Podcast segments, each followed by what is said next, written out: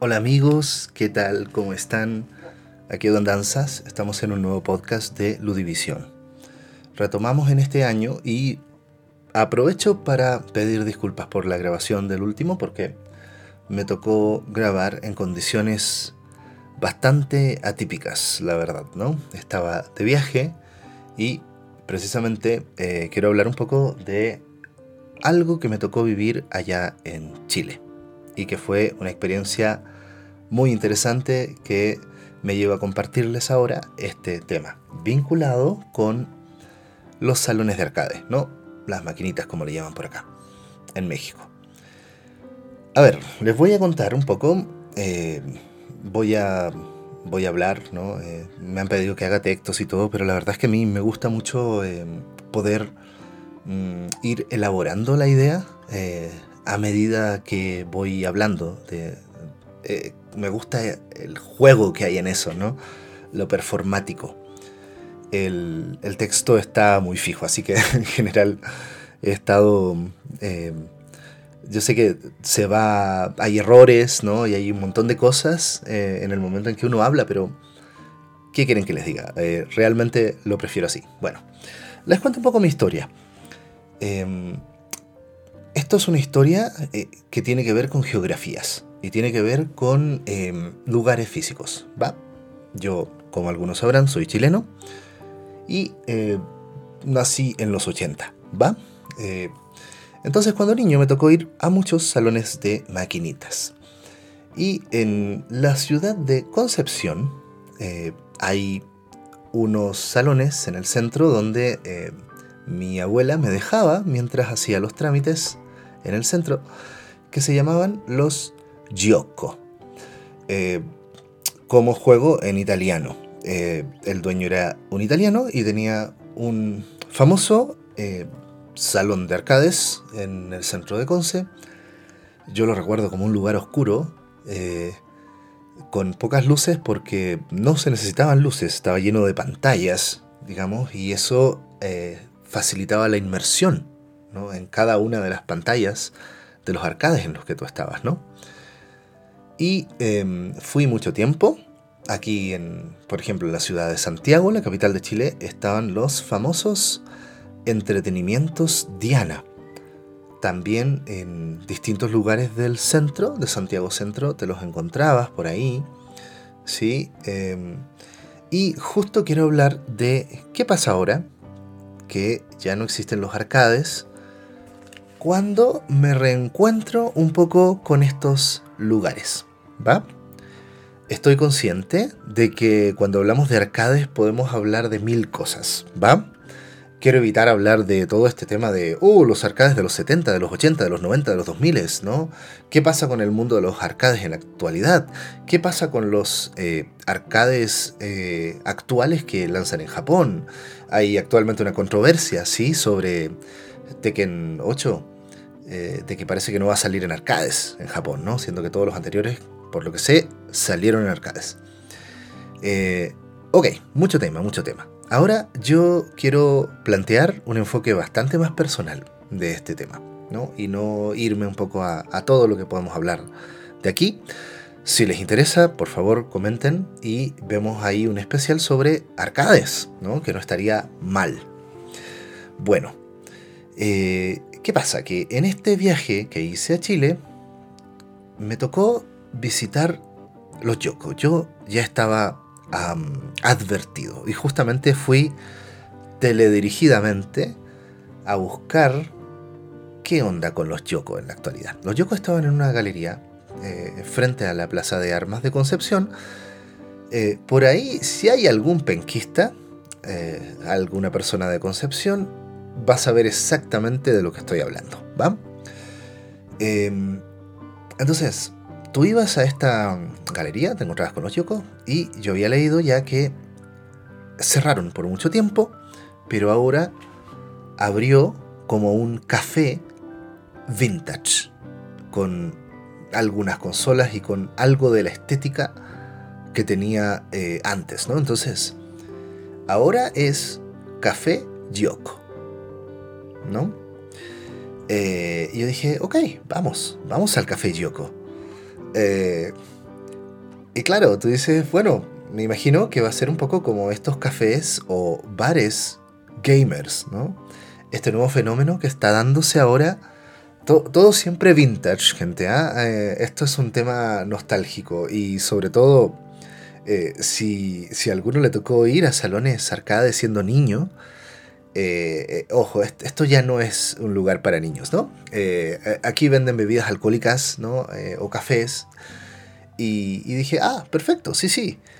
Y bueno, no, no me equivoqué tanto. Realmente va un poco en la línea, ¿no?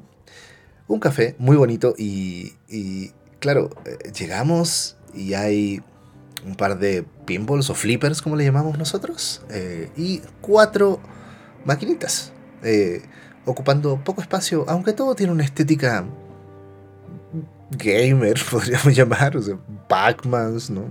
Píxeles, ¿no? Esas cosas. Em, y bueno, ¿qué?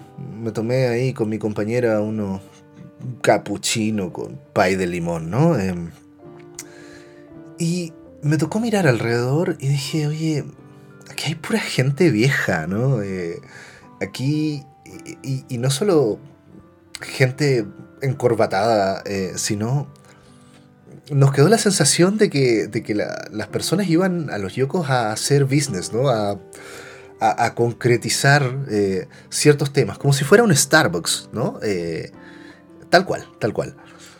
Mm, y esto a mí me puso súper nostálgico y dije, qué bien y qué mal al mismo tiempo, ¿no? Dije, qué mal. Todo lo que yo eh, viví ya no existe. Y dije, qué bien. Hay algo que queda de esto y se rescata eh, eh, algo que no es lo que era, pero es un poco un museo para los que nos tocó vivir la época, ¿no? Bueno, les comento esto principalmente, sobre todo a las personas que viven en otras latitudes, ¿no? En otras ciudades, en otros países. Aquí en México me interesa mucho la interlocución que se pueda hacer a partir de esta, este testimonio que les estoy dando, de esta experiencia, ¿no? Mm. Eh, de hecho, nos decía la mesera que de repente venían mucha gente buscando los juegos y se encontraban con el café. A, todo esto, vale decir que las cuatro consolas que estaban ahí tienen, a ver si recuerdo exactamente qué. Bubble Bobble, me parece un acierto. No, mentira. Tiene el puzzle de Bubble Bowl, ¿no? Eh, que es como el puzzle de Pon, ese mismo. Eh, ese. Tiene eh, Dig Dug. no recuerdo los otros, creo que era Donkey Kong. pero estamos hablando de máquinas bien viejitas, ¿no? Y no recuerdo si hay alguno de naves, ¿no? Tipo Galaxian o algo así. eso, ¿sí? O sea, principios de los 80, más o menos. Fines de los 70. Ese tipo de maquinitas habían, ¿no? Bueno, la segunda experiencia que les quiero compartir es eh, la de los Juegos Diana en el centro de Santiago. Eh, también, miren qué curioso, me llama la atención un poco las coincidencias. Frente a la plaza de armas, ¿no? Están unas galerías que están hacia el sector oriente, no recuerdo exactamente el nombre que tienen, de un edificio en Caracol, ¿no? Muy famosos en Santiago desde los 80, aquí en México también hay bastantes de esos. Digamos que mm, una especie de previa a los centros comerciales que empezaron a desarrollarse en los 90, 2000, eh, los malls famosos, las plazas comerciales. Bueno, y ahí están los entretenimientos dianas, un poco en el subsuelo, ¿no? Eh, eh, tú entras y bajas la escalera y ahí está el subsuelo de los entretenimientos Diana. Eh, esto sigue siendo un salón de arcade, gente. Mm, y los entretenimientos Diana eran el salón de arcade más grande de aquí, de la capital chilena. Siguen ahí. Mm, ahora tienen este sistema de que tú pagas créditos con la tarjetita, ¿no? Como lo pueden ver en algunos malls actuales. Eh, estos lugares, por ejemplo, en Chile está Happyland, aquí está Recorcholis. Em, sigue, ¿no? Esto como, como entretenimientos en algunas plazas comerciales. Bueno, aquí eh, la verdad es que para los amantes de los arcades esto está muy bueno, pero sigue siendo una resistencia importante. Me alegré mucho de ver mucha gente ahí. Eh, y una cosa que me fascinó de eh, los entretenimientos Diana es que realmente tienen arcades de todas las épocas, pero sobre todo de los 2000. ¿Sí? el periodo, el último periodo de gloria de todo esto, ¿no? Eh, eh, entonces, te encuentras los arcades como más sofisticaditos de la historia, ¿no? A mí me tocó también vivir la época de los 2000 eh, todos estos de conducción, por ejemplo, ¿no? Tienen este Mario Kart que salió exclusivamente para arcades, que creo que es el Mario Kart DX. Eh, algo así. A ver si lo confirmamos después. Eh, la saga de Cruising, Cruising USA, Cruising the World, Cruising, no sé, hay como cinco Cruisings. Y eh, muchos juegos mm, de la época, de la última época de los arcades, que me parece de lo más interesante y que muchas veces no está tan, eh, tan permeada la cultura de esto, ¿no? No, no, no estamos hablando de Pac-Man, ¿no? Estamos hablando de arcades muy sofisticadas, ¿no? Ustedes pueden ver algunos de estos en tipo recorcholis, ¿no? Como estos de Jurassic Park, eh, de, The Walking Dead, ¿no? Normalmente asociadas a franquicias, ¿no? También hay algunos de estos en los cines, ¿no? Eh, Cinemex creo que tiene de repente algunas maquinitas. Pero bueno, eh, sigue habiendo este reducto eh, de maquinitas arcade y eh, hay mucha gente que los disfruta y hay mucha gente que sigue haciendo un perfect ¿no? en, los simuladores de baile. ¿no? Hay un simulador de Guitar Hero, ese tipo de cosas, ¿no? con interfaces eh, bien variopintas. ¿no? Eh, los juegos musicales sobre todo, simulador de DJ. Em, y wow, wow, fue hermoso para mí volver a, volver a eso. ¿no? Y bueno, con estas dos experiencias, estos dos relatos, me gustaría eh, cerrar un poco lo de la experiencia, pero ver qué onda en la actualidad con este medio que ya no es el arcade. ¿Sí? Eh, ¿Qué onda con este fenómeno que ya básicamente no existe y que es de otra época y que requiere también otro, otro, sistema social incluso en el que se consumían los videojuegos, ¿no? Eh, las fichas, las moneditas, eh, eso ya no está, por supuesto. Todo esto, ahora la gente juega en celulares, principalmente. Somos pocos los que jugamos en, consola. Eh, pero bueno, antes tú ibas a un, a un salón de arcades a jugar es lo último que va quedando un poco de eso. Y respecto, por ejemplo, a los cafés o bares gamers, eh, me llama la atención que la mayoría también tienen consolas, ¿no? Consolas de sobremesa, em, tipo las actuales, digamos, ¿no? Que novena generación, que la, la Switch, ¿no? Que la Play 4. Y tú vas poniendo algún juego ahí y te comes unas pizzas y juegas, cosa que no, no me parece una buena combinación por temas higiénicos, pero bueno, esa es mi perspectiva. Bueno, yo en todo caso como la pizza con tenedor y cuchillo. Soy un caballero. bueno, el caso es que, em, eh, a ver, creo que para ese tipo de escenarios, ¿no? Justo los cafés o bares gamers, gente, una maquinita, ¿no? Creo que no hay, no hay nada que lo supere. Eh, porque justamente la experiencia arcade es una experiencia rápida. ¿sí? ¿Qué, vas a jugar? Eh, sé que hay muchos juegos arcade en la actualidad, ¿no?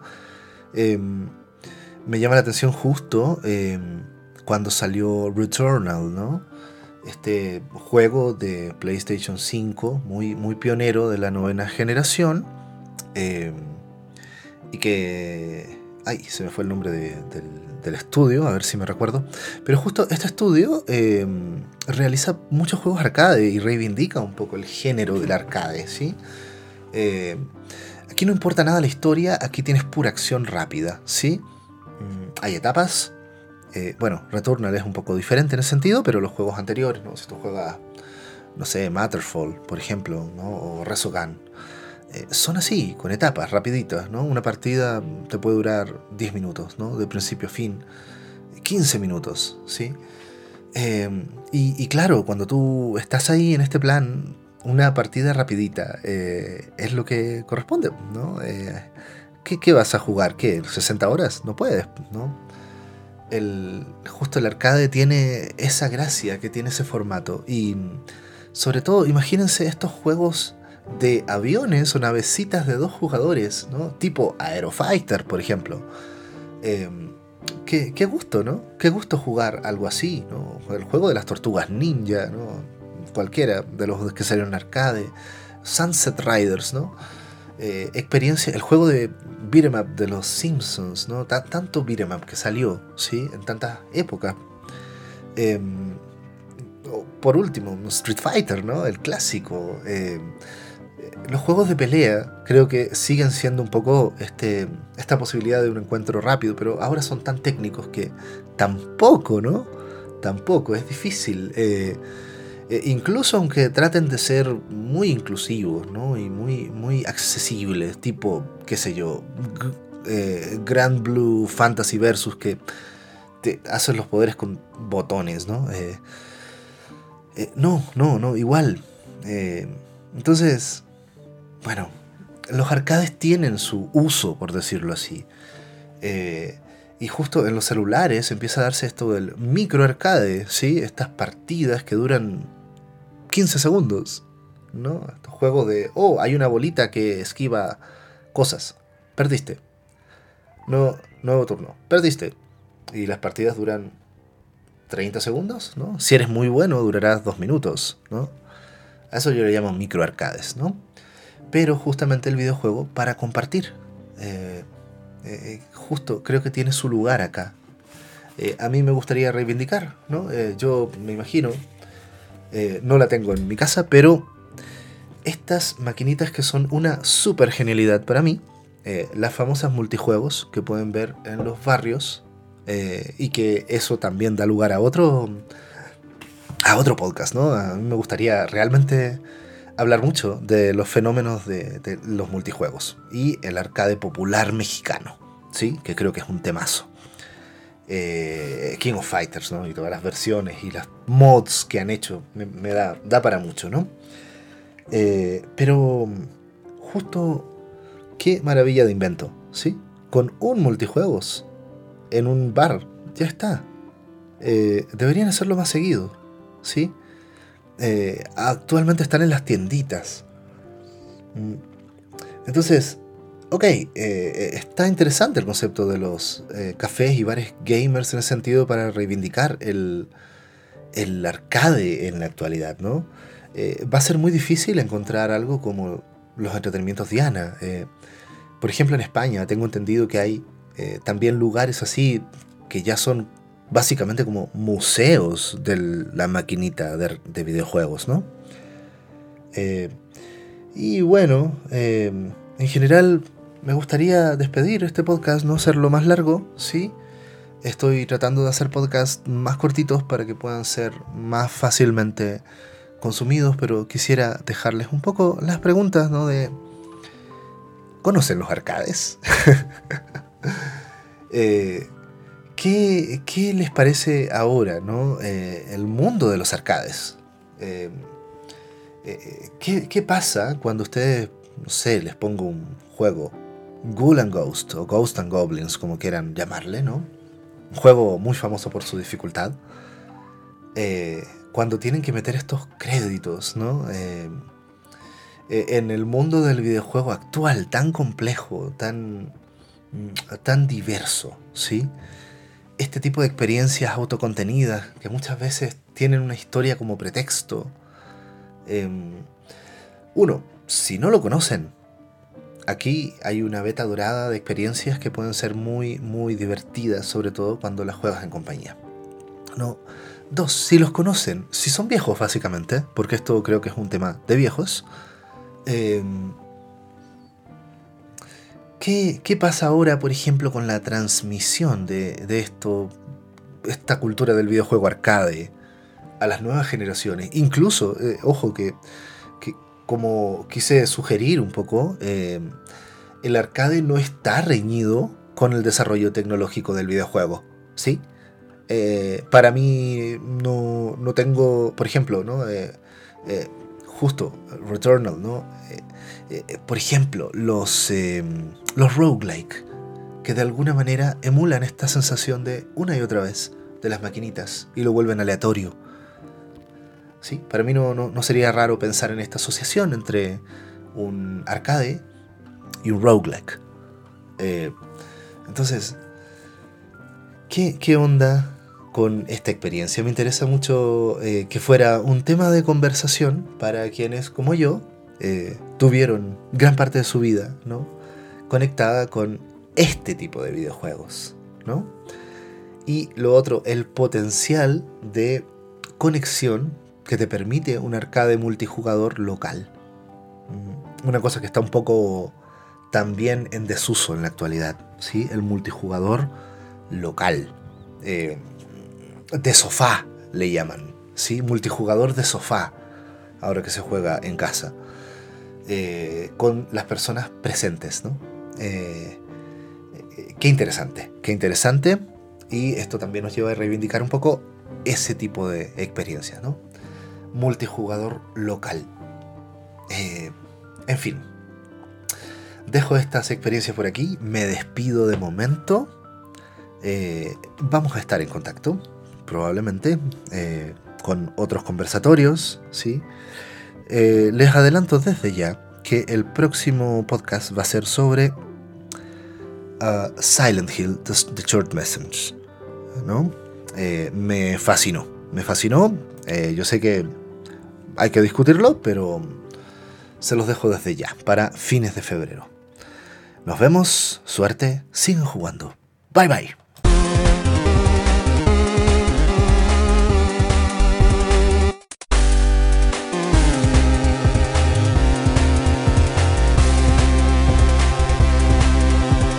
La división.